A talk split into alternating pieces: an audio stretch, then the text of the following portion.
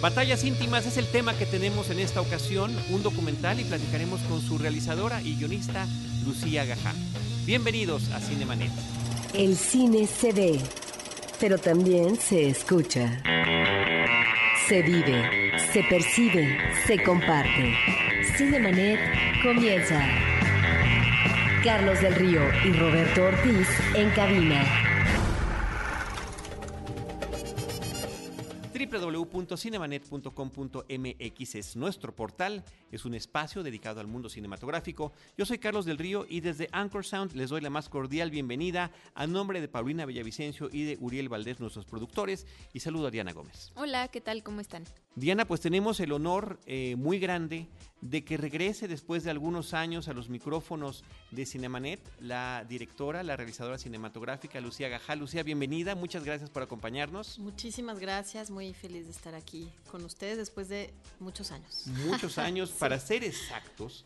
El 27 de enero de 2009 estábamos publicando y continúa en línea el episodio 286 donde tuvimos la oportunidad de conversar contigo y de tu documental que en ese momento se estaba estrenando comercialmente después de un recorrido en diferentes festivales en los años previos, dos años anteriores, que es Mi vida de. Así es, así que muy feliz de volver a estar aquí. Gracias, nosotros encantados. Y ahora eh, pues viene un estreno comercial eh, de una película, un nuevo documental que nos presentas que se llama Batallas íntimas. Tanto Diana como yo ya tuvimos oportunidad de ver tu trabajo, pero nos gustaría que eh, pues lo primero que hiciéramos es que le platicaras al público de Cinemanet, a nuestros amigos cinéfilos, de qué trata tu documental. Bueno, Batallas Íntimas es un, un documental sobre violencia doméstica en cinco países, en España, México, Finlandia, Estados Unidos y la India. Y pues es el testimonio de cinco mujeres, eh, cada una eh, de este originaria de, de estos países, y pues son testimonios en donde relatan básicamente su historia de sobrevivencia, ¿no? En, una relación, eh, todas casadas, y en su relación pues de, violencia doméstica, ¿no?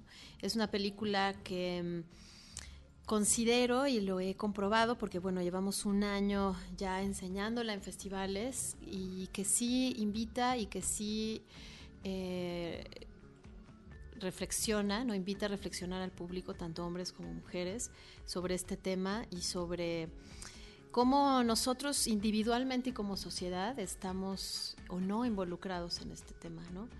Es una película que no tiene ninguna imagen de violencia.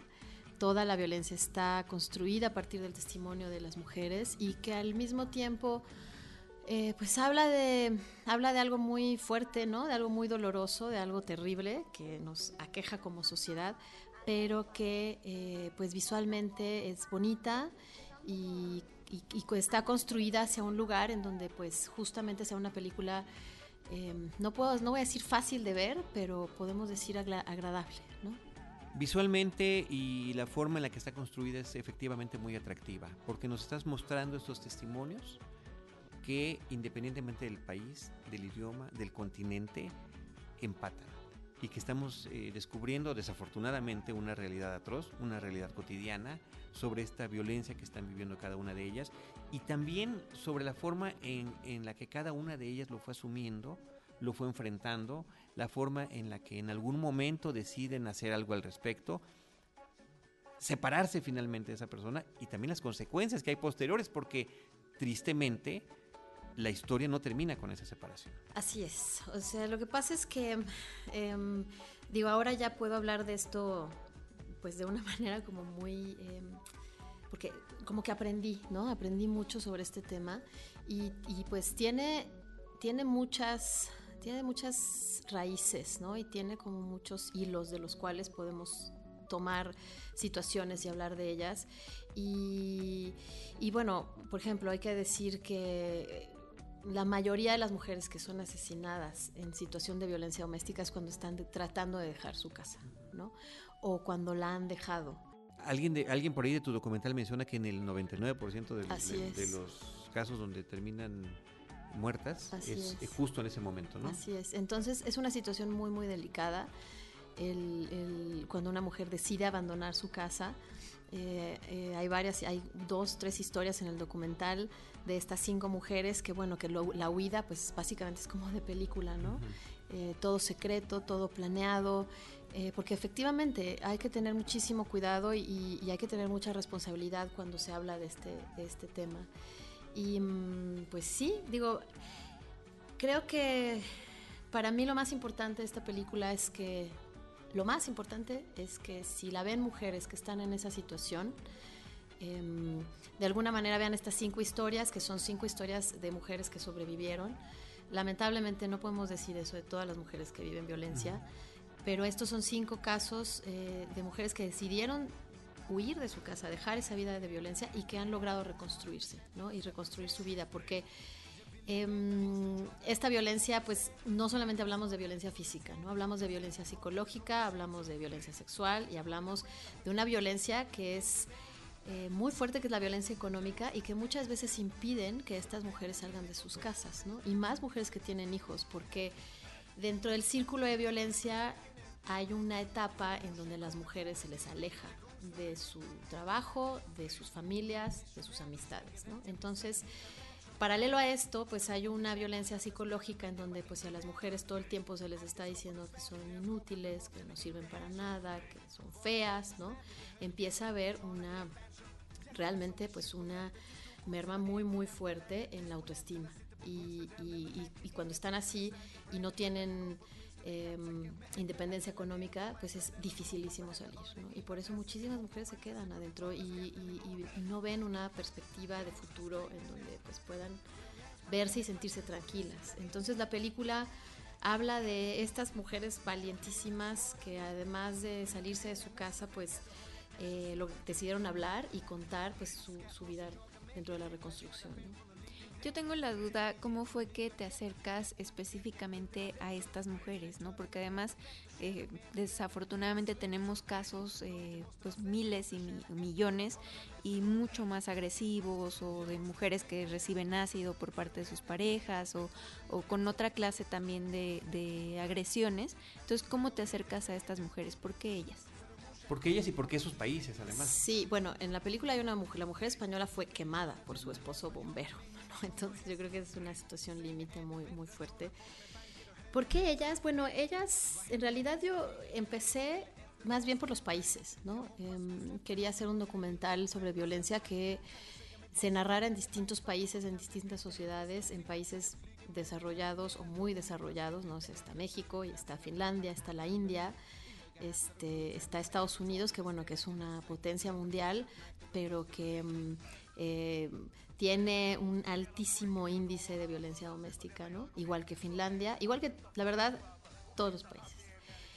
Y mm, lo que quería hacer, pues, era como sacar un poco la convención de la violencia doméstica en el sentido que solo sucede en países del tercer mundo o en vías de desarrollo o en familias que no han tenido acceso a la educación o en familias con eh, bajo nivel económico y, más bien trasladar esto a un lugar en donde lo que vemos en la película es que pasa en cualquier lugar. Y, puede pasar en cualquier nivel económico y en cualquier país, sea rico o sea pobre. Entonces esto pues habla de una situación que va muchísimo más allá y que está muchísimo más arraigada y enraizada que un factor económico, que un factor climático, que si, que si es el alcohol, que si es la falta de educación, ¿no? La falta de oportunidades. Exacto. Los finlandeses, las finlandesas comentan en ese momento, se supone que estamos en uno de los países más desarrollados, con menor violencia, con una serie de, de atributos que se le rinden a su sociedad, dicen, y es mentira. Exacto, y obviamente todas esas cosas influyen, ¿no? Y sí son detonadores. Por supuesto que el alcohol es un detonador para que se genere la violencia, ¿no? Por ejemplo, cuando estábamos, eh, cuando estaba filmando es algo que no sale en la película, pero hice una entrevista muy eh, interesante con una, la, con la doctora del Hospital Joco, responsable de y atender a las mujeres que llegan por violencia doméstica y abuso, y nos decía que cuando hay partidos de fútbol o cuando hay puente, o cuando hay fiestas nacionales es cuando más mujeres llegan golpeadas, ¿no?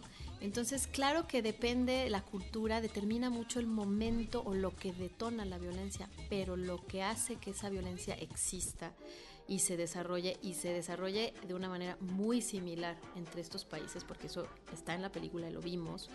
Este, es algo mucho más profundo, ¿no? Entonces me interesaba hacer una película que pudiera dar este espectro y, en relación a eso escogí los países y una vez que ya escogí los países empecé a buscar a las mujeres, ¿no? Me acerqué a asociaciones, a refugios. Eh, entonces algunas de las mujeres de las películas las contacté así, directamente con las asociaciones y, otras pues fueron eh, por gente que las conocía ¿no? y que yo conocía. Entonces, eh, y también fue como, como lo que a mí me importaba mucho es que eh, si fueran historias de mujeres que estaban en la reconstrucción, ¿no? Eh, o que ya lo habían más o menos logrado, aunque como dice Lira en la película, estas son cicatrices que se quedan para siempre, por más bien que uno empiece a estar, es algo que va a estar ahí para siempre, pero que pudieran ser mujeres que eh, de alguna manera demostraran que sí se puede salir, ¿no? Y que claro que se necesita ayuda, que claro que solas no pueden, que claro que se necesita un sistema que las apoye, eh, que claro que es importantísima la prevención, pero de pronto pues estamos hablando de situaciones de vida o muerte, ¿no? Te preguntaba esto y porque para hablar de algo tan íntimo al final, ¿no? que es una, una, situación de violencia en la cual te puede dar vergüenza, te puede dar miedo platicar las cosas, pues tiene que haber una cierta eh, confianza ¿no? que tú tienes que crear con la persona a la cual vas a, pedirle que te cuente su testimonio. Entonces, eh, por eso te preguntaba cómo fue esta preparación para poder acercarte pues cinematográficamente también a ellas. ¿no? Bueno, a mí me sorprendió mucho la intimidad que se logró y desde la verdad desde un momento como muy, fue como muy pronto, ¿no? Eh, como yo trabajo es que generalmente sí paso, por ejemplo, con esta película fueron dos años de investigación, ¿no? Investigación de mesa, investigación de leer, de entender el tema, eh, de hablar con gente que se dedicaba a, trabajar en situaciones de violencia o a estudiar la violencia doméstica o estudios de género. Y un poco así fui de no saber nada, la verdad, o sea, nada teóricamente, o sea, sobre lo teórico, eh, pues sí empecé a acercarme a lo que podían ser los perfiles, los probables perfiles de estas mujeres, que yo todavía no sabía cómo se llamaban, quiénes eran y qué les había pasado, pero que tenían en común el haber sido violentadas, el haber vivido una vida de abuso. Y, y creo que a partir de toda esta investigación pude, de alguna manera, sí, pues armar un mosaico que, que, me acercara más a ellas, ¿no? Sin conocerlas. Y, y, en realidad lo que pasó fue que esta película la filmamos y la empezamos a filmar en la investigación de campo, ¿no? Una vez que yo tuve un pequeño apoyo de Foprocine para desarrollo de, proye de proyecto, en vez de ir a buscarlas y como hacer los contactos, como ir de scouting, por decir, y volver, pues decidimos irnos el fotógrafo y yo con la cámara. ¿no? Y empezamos a filmar las entrevistas realmente a algunas horas de haber conocido a las mujeres. Y creo que lo que, mm, lo que abrió las puertas fue que, eh, que tenía, yo tenía muy claro lo que quería hacer con esta película y para qué la quería hacer, ¿no? Y, y que y al, hacer como estas contar estas historias en los diferentes países y hacer como un pues, pues sí como un mosaico eh, de nacionalidades eh, eso les interesaba mucho, ¿no? Y también, pues, yo creo que nuestro sistema de trabajo iba, o sea, iba con mi bebé chiquitito de un año y cacho, ¿no? Yo iba haciendo el sonido, produciendo, iba el fotógrafo asistiéndose, produciendo también, o sea, éramos pues nosotros tres, ¿no? y creo que eso, de alguna manera, y como que sí me lo dijeron, ¿no? Así como, bueno, sí se ve que tienes ganas de hacer esta película, porque vienes así, con carriola, tripié y, ustedes nada más, ¿no? Y creo que pues de pronto no solo es lo que sabemos sobre el tema y, y, toda la preparación con la que creo, yo sí creo que hay que llegar cuando alguien va, cuando vamos a entrevistar y vamos a hablar de estos temas tan fuertes y tan íntimos como dices, sino que también tiene que ver el, pues el cómo, ¿no? Creo que la actitud y la, y la, la forma en la que llegamos a entrevistar es bien importante.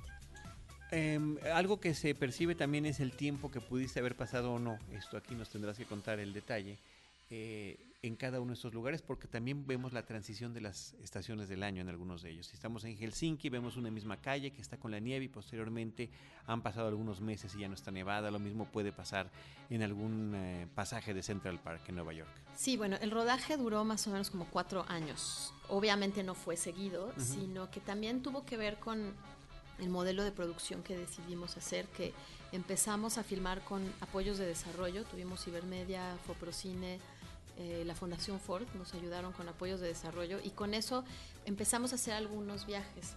Eh, algunos países fuimos dos o tres veces, ¿no? Y la intención desde muy al inicio yo sí tenía como muy claro, por ejemplo, filmar estos cambios de estaciones. Eh, y, volver con ellas, ¿no? No solamente sentarme con ellas a entrevistarlas una vez, sino hacer un proceso y filmar un proceso. Y, y también Después, cuando ya obtuvimos el apoyo de Ficine y Foprocine para la producción y del fondo Just Films para terminar la película, este, pudimos armar como un bloque más grande ¿no? de producción de rodaje en donde ya iba, ya iba un sonidista, este, iba nuestra, nuestra eh, una de nuestras productoras este, con nosotros. Entonces, como que pude armar un, pues un rodaje en forma, ¿no? Eh, pero fueron, porque también fueron, fue una película que creo que maduró en el proceso de rodaje y que fuimos encontrando mientras la fuimos filmando, ¿no? Hay muchas, hay secuencias que yo sabía que quería tener secuencias poéticas y de metáfora en la película, pero que en realidad tampoco las tenía tan claras, cuáles, ¿no? Entonces de pronto, por ejemplo, hay una secuencia que está filmada eh, en, debajo del agua, con unas, unas esculturas. Eso es en Cancún. El Museo Escultórico. Ajá, es el, se llama Musa, que es el Museo Subacuático, y eh, todas las esculturas son de un artista australiano que se llama Jason de Caires. Y, y, pues hace estas esculturas fantásticas de gente y casas, y, ¿no? Y, y yo estaba de vacaciones, di el tríptico del museo y dije, quiero esto, lo necesito para mi película. Entonces, eh, lo mismo pasa, por ejemplo, con la secuencia de de las casas destruidas. Eh, eso estábamos filmando en Nueva York con Lira y entró el huracán Sandy, nos quedamos tres días sin poder hacer nada, pero yo empecé a ver en la televisión estas imágenes de esta zona de, Coney Island destruida y, también dije, hay que ir a filmar eso, ¿no? Entonces, siento que también lo, la forma y el tiempo que nos tomamos para hacer la película ayudó mucho para poder ir construyéndola, ¿no? En el camino y ir encontrando esta parte como pues ya la parte más narrativa para poder hacerlo. Sí, pero qué interesante que haya cosas que eh, decides ir como este museo subacuático, que uno podría interpretar, por ejemplo, esas imágenes como familias también en, algún momento, y otra que surge en el momento como la destrucción de estas casas que se ven partidas a la mitad y, bueno, tan desafortunado como lo que recientemente vivimos aquí eh, con, el, con el terremoto. Eh, de que ves partida la casa y ves como una casa de muñecas, todo chueco, pero ahí están las camas, están los libros, están las, las pertenencias de las personas. Otra sería sobre esas mujeres de espaldas en algunos lugares, pues emblemáticos, ¿no? De cada una de las ciudades donde vive. Sí, por ejemplo, esa secuencia fue una que, que se me ocurrió, llevábamos ya como dos años filmando, que habíamos empezado a filmar. Entonces, por suerte teníamos, todavía no habíamos filmado en la India y teníamos que volver, ¿no? Entonces, eso fue parte de lo que se hizo hacia el final del rodaje, cuando ya teníamos un poco más de presupuesto, ya pudimos rentar un dolly, ¿no? Este, pudimos ir más gente y entonces fue esa etapa en donde pude como planear y, como filmar las, las secuencias que son como muy similares, ¿no? Ellas, por ejemplo, yendo al mercado, al súper, estas secuencias de espalda, ellas caminando en la calle y entonces ya poder hacer travelings que, que, que, no podíamos hacer de pronto nosotros dos solos, ¿no? Entonces como que dejé hacia el final del rodaje toda esa parte, que algunas sí la tenía ya como contemplada desde el principio, como esta cotidianidad, ¿no? Lo similar de la cotidianidad y encontrar como el espacio de cada una. Por ejemplo, Mina pues es el campo en la nieve, eh, Marta aquí en México es nadar, ¿no? Era nadar, eh, Lira pues su trabajo.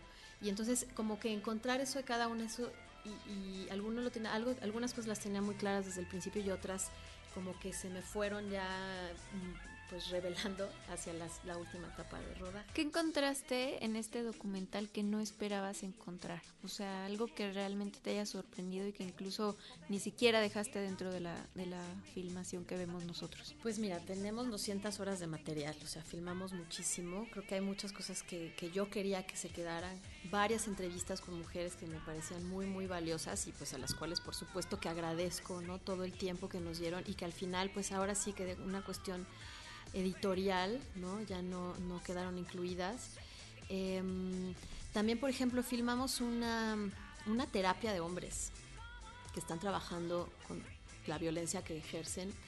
Eh, estuvo todavía como hasta el octavo corte de la película, al final salió y para mí era como muy importante que estuviera porque me parecía que era algo que había que reconocer, ¿no? La- lo- estas asociaciones eh, que trabajan con hombres y los hombres que van a terapia y que asumen su violencia y la reconocen y la trabajan, pero al final un poco em, eh, en una última etapa que tuvimos de edición, pues como que se habló mucho de que bueno, esta era la película de ellas y era el momento para que ellas contaran sus historias y que est- est- estos hombres a los cuales agradezco muchísimo haber participado y su confianza, pues en realidad tampoco eran sus exparejas, ¿no? O sea, como que se, se sentía que no pertenecía tanto a la película. Entonces, pues creo que nos encontramos con, con- con muchas cosas, refugios, filmamos en un refugio aquí en México también, que al final ya no estuvo en la película, pero estuvimos filmando dentro de un, un refugio muy importante, también nos abrieron las puertas de una manera increíble y ahí hay testimonios muy fuertes de mujeres. Entonces, pues creo que lo que pasa, eh, por lo menos a mí me pasa cuando estoy filmando y cuando estoy como muy metida en los temas, es que se empiezan a aparecer las cosas, ¿no? Y, a mí, pues mucha gente se acercó a decirme, gente que conocía y gente que estaba conociendo, pues, por ejemplo, su situación personal de historias de violencia que había vivido. Muchísima. Eh, en todos los sectores, ¿no? Cuando sabían que estaba yo trabajando este tema. Entonces, pues, pues muchas cosas, ¿no? Pero por ejemplo, algo que creo que, que aprendí y que es como muy valioso, y ya lo sabía, y se supone cuando hacemos cine tenemos que saber esas cosas, pero ahora quedó como mucho más reafirmado en mí, es el compromiso que uno tiene con el espectador, ¿no? O sea, el respeto que hay que tenerle al público en el sentido de cuando hablamos y estamos haciendo documental, por ejemplo, y estamos tocando pues de alguna forma la realidad, ¿no?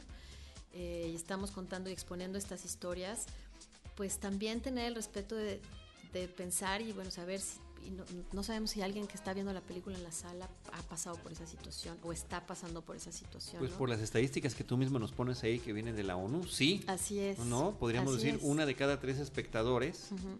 Lo está viviendo y por lo tanto uno de cada tres de sus parejas sentimentales. Y, y la verdad es que en las funciones no ha habido una sola función en las que yo he estado que eh, no haya habido un testimonio de una mujer. ¿no? Frente al público con el micrófono, siempre, y, es, y así es, siempre son las últimas en hablar. Cuando ya se, están, se está acabando para el tiempo para las preguntas, alzan la mano y siempre ha habido alguien que cuenta su historia, ¿no? Y de hombres que al final, en la función, ¿no? Varios que dicen, nos toca comprometernos, tenemos que asumir que sí es un problema grave y nosotros tenemos que hacer cosas. En Morelia, un joven que, que reconoció que él había ejercido violencia con su novia y no se había dado cuenta que lo que hacía era violencia, ¿no? Eh, hombres que cuentan que crecieron en hogares rotos con padres súper violentos, pero que ellos en su, en, su, en su crecimiento decidieron no ser violentos ¿no? y optaron por no seguir con ese ciclo de la violencia. Eh, eh, chicos chicas que dicen mi mamá está en esa situación, yo quisiera que mamá pudiera ver esta película, ¿no? Ha sido de verdad, ha sido súper fuerte. Yo creo que para mí ha sido, ha sido la etapa más eh, pues fuerte y dolorosa, ¿no? La verdad. Digo, el rodaje, la edición fue muy, muy, muy intenso, pero el darme cuenta ayer ver que, que es cierto, que ahí están, que de verdad son historias que todos los días y estamos llenos y rodeados de estas historias, lo, ha sido lo más fuerte, ¿no?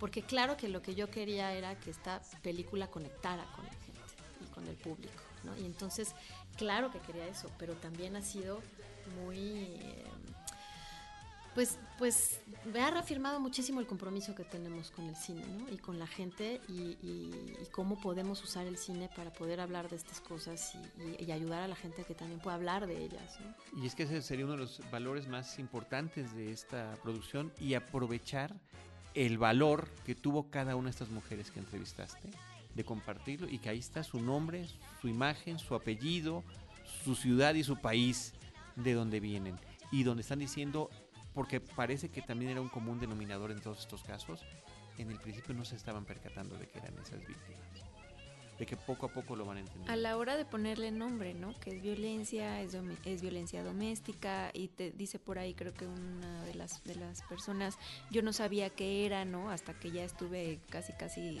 eh, pues a punto de morirme, ¿no?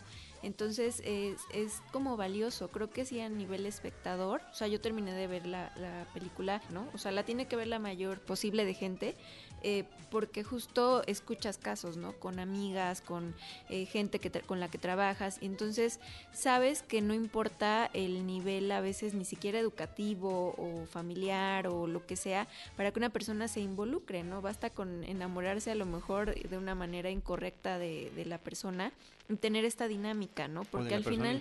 No, no, porque al final eh, creo que también creo que eso, es algo que, que, no se aborda tanto con, digamos, las víctimas de la violencia, que a veces muchas, muchas situaciones también las mujeres las, las, siguen, ¿no? O sea, a la hora de que ellas son violentadas, también hay mujeres que también responden a esta violencia con más violencia. Esta parte casi no, no se aborda en este trabajo. Sí, lo que es que yo sí creo que es, que es es un tema súper complicado, ¿no? Por ejemplo, en una, en una función en Festival de Guadalajara, una, una mujer dijo que ella contó, ¿no? Que ella había vivido violencia durante muchísimo tiempo y que después de haberse logrado separar, em, ella lo, lo, que fue muy, digo, todo, pero lo que fue muy difícil eh, y lo que era muy difícil era desprenderse de, de ella necesitar de pronto esa violencia, ¿no? Y entonces provocaba situaciones en donde ella pudiera encontrarse en el mismo lugar y, le costó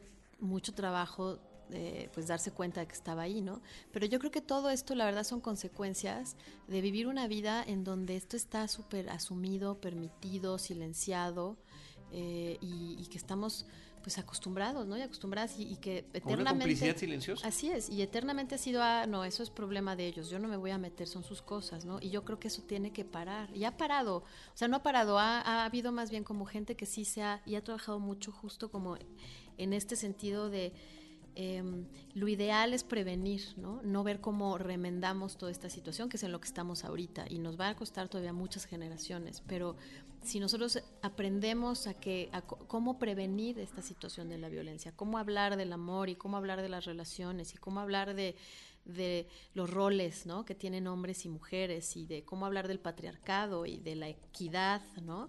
Em, entonces tal vez esto pueda, esto pueda cambiar, porque son dinámicas muy complicadas, ¿no? Muy complicadas y, muchas veces los hijos también salen pues golpeadísimos de estas situaciones, ¿no? Y por supuesto que se replican y por supuesto, digo, es, es, un tema muy amplio y, mm, y, y, desafortunadamente en ascenso y la violencia en el noviazgo está a tope y los jóvenes están aprendiendo a amar así, ¿no? O sea, están aprendiendo a amar con celos, con propiedad, con control, con dolor, con, dolor, con violencia, eh, y, pues no, no está bien. ¿no?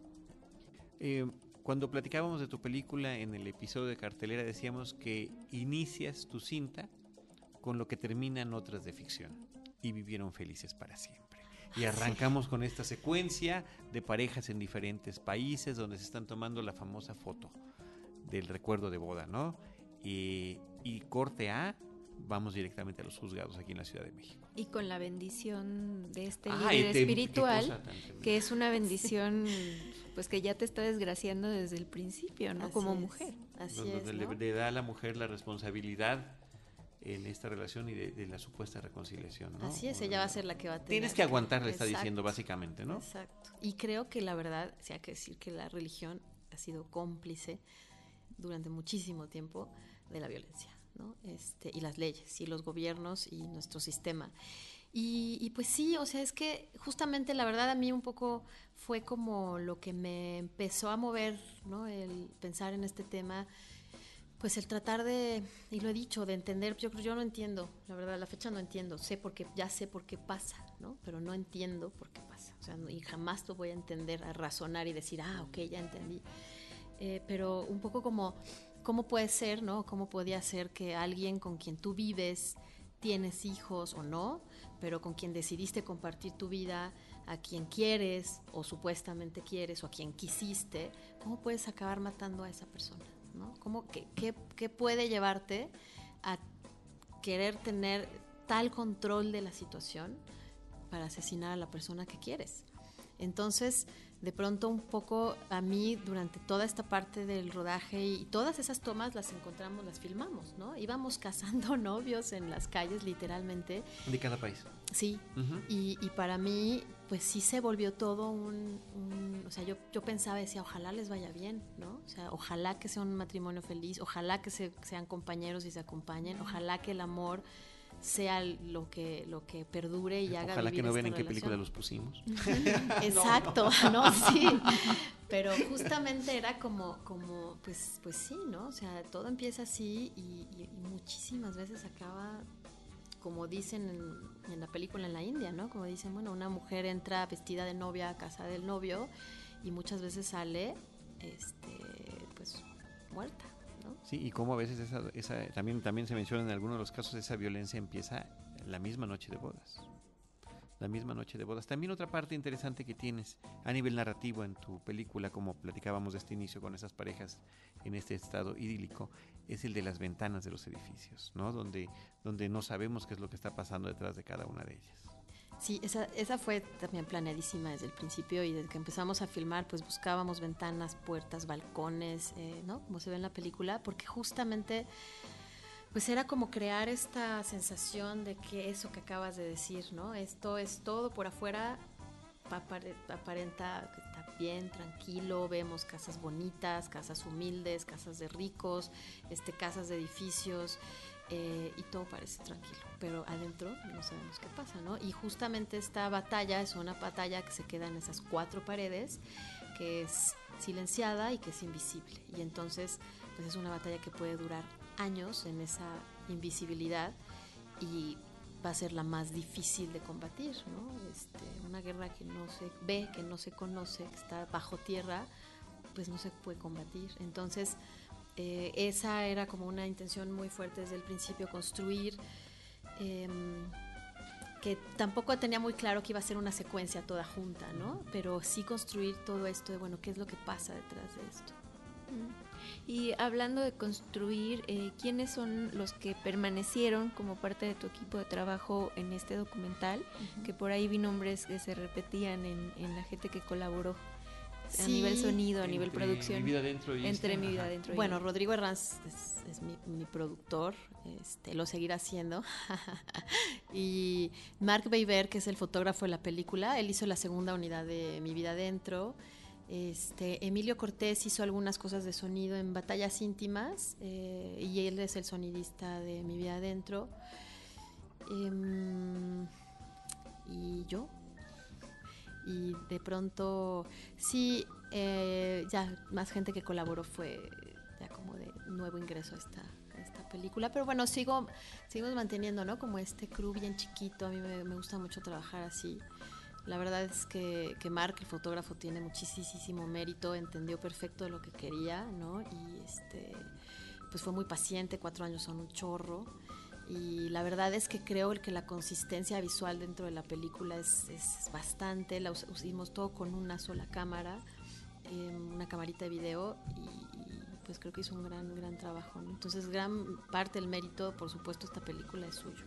Lo mencionamos hace rato, pero como espectador no deja de sorprenderme que es uno de los temas que manejas, independientemente del país, de la posición social, económica, los esquemas son básicamente los mismos. Y eh, resulta interesante cómo lo vas hilando a través de estos testimonios que van avanzando poco a poco, tristemente van llegando prácticamente al mismo lugar y también la juxtaposición auditiva. Estamos ya en otra ciudad, pero seguimos escuchando la voz de alguna de las anteriores o viceversa, ¿no? Donde nos, nos permite entender esta conexión que tienen todas ellas. Sí, ah, de hecho ahorita ya, sí, es, que espero que no escuchen esto porque me van a matar, porque mis músicos, Jacoba Lieberman y Leo Heiblum son los mismos, también de mi vida adentro. y, mm, este, arielados ellos. Arieladísimos, muchos arieles. Este, y Matías Barbieris hizo el, el diseño sonoro. Y la verdad es que creo que Matías como que contribuyó mucho a esa parte también, ¿no? Como de, porque justo lo que yo hablaba mucho con mi equipo era, hagamos de estas cinco historias una sola, ¿no? El chiste es que, y desde la foto, ¿no? Desde no usar un filtro para identificar una, un país u otro, sino que en realidad fuera pues los propios colores de cada país, ¿no? Pero que nosotros intencionalmente no manejáramos ninguna distinción. Y, y creo que sonoramente también, y la edición, ¿no? Francisco Rivera, mi editor, Panchisco, también es el postproductor de mi vida adentro. Em, creo que eso se logró, se logró bien, fue muy complejo, fueron dos años de edición. La verdad es que fue un trabajo muy, muy intenso, porque además justamente había que tejer esto muy delicadamente, ¿no? Para no revictimizar, para no caer en el amarillismo, para no eh, sentenciar a los hombres, para no sentenciar la pareja, el noviazgo, el matrimonio, ¿no? Sino más bien pues como, como poder lograr una, hacer una invitación y una reflexión para todos. Entonces, em, ah, fui a presentar la Minneapolis, este, este, fin de semana se estrenó en Estados Unidos y en un festival en Minneapolis eh, y, fuimos fuimos varios cineastas mexicanos fuimos a dar una clase no a una la universidad allá y el maestro eh, de la escuela de allá dijo algo que me gustó muchísimo. Dijo, ustedes son, em, son creadores que saben cómo hacer que su equipo cree lo que ustedes quieran crear. Entonces, la verdad el cine es eso. Yo sí creo que no estamos solos y solas ¿no? los que dirigimos, sino somos parte de un equipo que, que si creen en nuestro trabajo, y entienden lo que queremos hacer, pues son los que también hacen y logran que nosotros podamos hacer y, contar las películas como queramos. El tema del final, eh, decía yo la palabra desalentador hace un ratito, me parece que, que, sí es un poco desalentador. Efectivamente cada una ya se ha podido construir su vida a partir de eso, pero lo que me resulta muy desalentador es el tema de que no hay un castigo para los, para los victimarios de que tanto la sociedad, ya sea la familia en algunos casos como lo mencionan, o las propias leyes, apuestan a la supuesta reconciliación que pudiera haber, al contacto continuo, el tema de la, de la pues del cuidado, la patria potestad de los niños, eh, con, que han sido además testigos de todo, de toda esta violencia que vivieron estos casos. Sí, y yo creo que eso es algo muy fuerte para ellas, ¿no? Creo que el hecho de testificar, de contar, de exponerse en los tribunales, de que haya expedientes así, de que, ¿no? Em, y que eso no sirva para nada, es muy desalentador. Y, y, sí creo que aunque ellas puedan agarrar y decir, bueno, yo estoy en otro lugar y yo creo que eso sí merma muchísimo su autoestima también, ¿no? Y, y, no es posible que, que, no se castigue esto, o sea, no es posible que un hombre que ha violentado durante 25 años a su esposa y la acabe quemando en intento de homicidio, siga trabajando de bombero, ¿no? Y si no haya tenido ningún tipo de, de nada. ¿De sanción? ¿Ninguna en absoluto? No, ninguna. ¿No? Ni, que siquiera que se haya reconocido que lo haya hecho. Ninguna. Este, y que entonces haya sido la mujer la que haya decidido, bueno, ya no voy a seguir con esto porque ya no quiero seguir exponiendo a mis hijos a esto. Es otra vez, ¿no? Volver a decir, bueno, ¿qué tengo que hacer yo para salvar esta situación y para rescatar a mis hijos de este infierno? Entonces, eh, sí, y mira, la verdad es que yo también en algún momento eh, pensaba en un final todavía más fuerte porque estos son cinco casos entre miles de mujeres que no sobreviven. O sea, los altos, altos índices de asesinato dentro de las parejas es, es, de verdad es terrible. Nada más entren en internet y pongan mujeres asesinadas por sus parejas y van a ver la cantidad de fotografías de chicas eh, adolescentes y mujeres adultas asesinadas. Bueno, tan es así que cuando hay un feminicidio, la primera, el primer sospechoso es la pareja romántica. Pues ahora, ¿no? porque también como que se ha reconocido más la violencia eh, doméstica en ese sentido. O sea, por ejemplo, en Estados Unidos pasó y, y en los 70 pasó bastante, ¿no? Que estos, estos de pronto homicidios eran, no, pues ese es el asesino serial del estado de al lado. Y muchos, muchos asesinatos se escondían, eh, de violencia doméstica se escondían con el criminal que quién sabe a cuántas mujeres ha matado, ¿no? Entonces, eh, también creo que es algo que se ha asumido más ahora y que se ha reconocido eh, y que después también hay que decirlo que en nuestro país pues, pues también los feminicidios están a la orden del día, es una cosa verdaderamente horrible, ¿no? Y, que entre la violencia doméstica y el crimen organizado pues ya la verdad la mujer ha llegado a una situación de cosificación espantosa. ¿no? Es eh, también interesante y curioso triste, bueno, que coincide en cartelera el, estreno de tu película con el estreno de Los Crímenes de Mar del Norte de José Will, que primero que nada una película sobre un asesino, un multihomicida, un feminicida en los años 40 de la vida real y bueno, su historia es tremenda porque además eh, supuestamente se se curó, ¿verdad? Y, hasta el, se rehabilitó y fue un hombre ilustre después de salir de la cárcel. Pero bueno, esta película trata sobre esos años del feminicidio y José Will, pues es un realizador que ha plasmado en sus películas de ficción la violencia contra la mujer. Sí.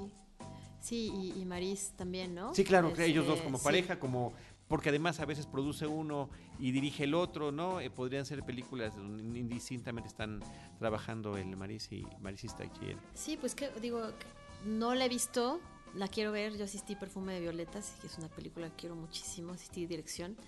Em, y pues sí, o sea, lo que pasa es que pues son los temas que además están también, ¿no? Con todo este asunto de el destape, ¿no? De, abusos sexuales por parte de gente poderosa eh, y que yo creo que debe haber mucha gente con mucho miedo eh, por que se mencionen sus nombres, ¿no? Eh, pues vienen con, pues en momentos que son importantes, ¿no? Es como, yo creo que es, no tendría que ser así, porque es como dice, dice Evelyn, una de las mujeres que salen en, batallas íntimas, que dice, a mí me, dice, mi, día, mi el mejor día para mí va a ser el día que ya no tenga trabajo, ¿no? O sea, que no tenga que estar en un refugio ayudando a mujeres a sobrevivir y escapando de sus casas. Entonces, es como he dicho a veces, esta película no tendría que existir, ¿no?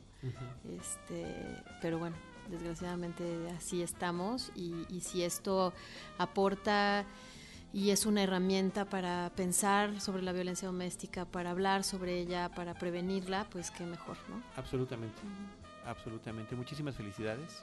Muchas gracias, Lucía, por habernos acompañado. No sé si quieres compartir alguna red social, algún vínculo, alguna sala, las salas donde se va a exhibir la película. Bueno, se estrena este viernes en Cineteca Nacional, Cine Tonalá, en algunas salas, en algunos Cinépolis y algunos Cinemex, hay que buscar bien porque no estamos en todas las salas, en el Centro Cultural Universitario. Y estrenamos simultáneamente en Distrito Federal, Tijuana y Monterrey. Y tenemos una página que es www.batallasintimas.com. Ahí tenemos un buzón, eh, leemos los correos, los contestamos. Si ven la película y tienen preguntas eh, o quieren que la película llegue a donde, está usted, a donde están ustedes o la necesitan. También por eso hicimos el estreno tan rápido, ¿no? Para poder sacar el DVD y que esta película se pueda distribuir más fácilmente. Eh, y en la página de Ambulante también ahí viene toda la cartelera, ¿no? Los horarios y todo. Muy bien. Este, pregunta curiosa y, si no propuesta. ¿Esto, este material del que tú hablas, que sobró y que pudo, ¿será alguno de ellos integrados en el DVD? Pues yo creo que sí. Esta sesión con los hombres. Sí, y yo creo que sí. Y, también pensar en que de qué manera podemos como armar, ¿no? Estas historias que se quedaron fuera también, eh, que por supuesto pueden ser un un eh, extra o varios extras en el DVD y puede ser muy interesante. Así es.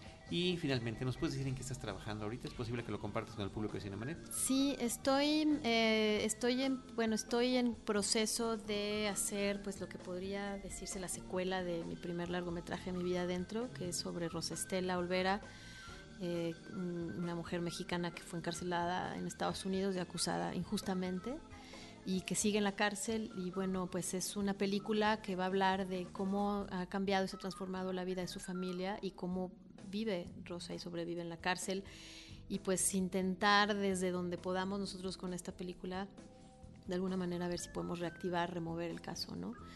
Y estoy haciendo también un documental sobre eh, un director inglés que se llama Julian Temple, que es eh, un, un, director de cine inglés que pues en los 70 empezó, él empezó a filmar a los Ex Pistols, o sea, de Clash, y luego se volvió muy importante haciendo videoclips al, a principios de los 80s, ¿no? 90s. Eh, y, es un documentalista, bueno, hizo, hizo ficción también, tiene varias películas de ficción, pero en los últimos años ha hecho varios documentales sobre ciudades y, sobre rock todavía. Entonces, bueno, es algo diferente, que la, música es algo que me apasiona también, entonces, bueno, pues también intentar un poquito por ahí, ¿no? Muy bien. Sí. Pues muchas gracias. Gracias a ustedes. Lucía, eh, bueno, ¿tienes eh, Twitter? ¿Utilizas Twitter? Sí, mi Twitter es Lucía Gaja. Uh -huh y el Twitter de Batallas es eh, Batallas Íntimas. Perfecto. Sí. Qué bonito tener un, un, nombre y apellido original para no tener que andar inventando Lucía Gajá 214, Exacto. guion bajo, guion medio, etcétera. etcétera. Gracias, Por lo pronto lo, lo, fui la primera en agarrarlo, entonces Eso ya me, quedé con él. Muy bien, muchas gracias, gracias Lucía. Gracias a ustedes, gracias. Eh, Vayan bien. todos al cine, por favor, apoyen al cine mexicano. Así es. Mi Twitter es arroba de Idalí y sí les recomiendo mucho este documental, sobre todo para los hijos eh, de policías o de judiciales o para los propios judiciales. Ahí eh, también hay una, una lección para, para, las personas que trabajan pues en torno a, a ámbitos muy violentos que, que puede, podemos aprender bastante, ¿no? Entonces, sí, sí, de verdad, y, yo creo que para los, los, hombres es muy importante, no se asusten, no, no, no los condena. Creo que para todos y todas es muy importante ver esta película. Gracias, Lucía. Recordamos nuestras redes sociales, arroba Cinemanet en Twitter, facebook.com diagonal Cinemanet, Cinemanet1 en Instagram y Cinemanet1 en YouTube. En cualquiera de estos espacios, nosotros les estaremos esperando con cine, cine y más cine. Cinemanet termina por hoy. Más cine en Cinemanet.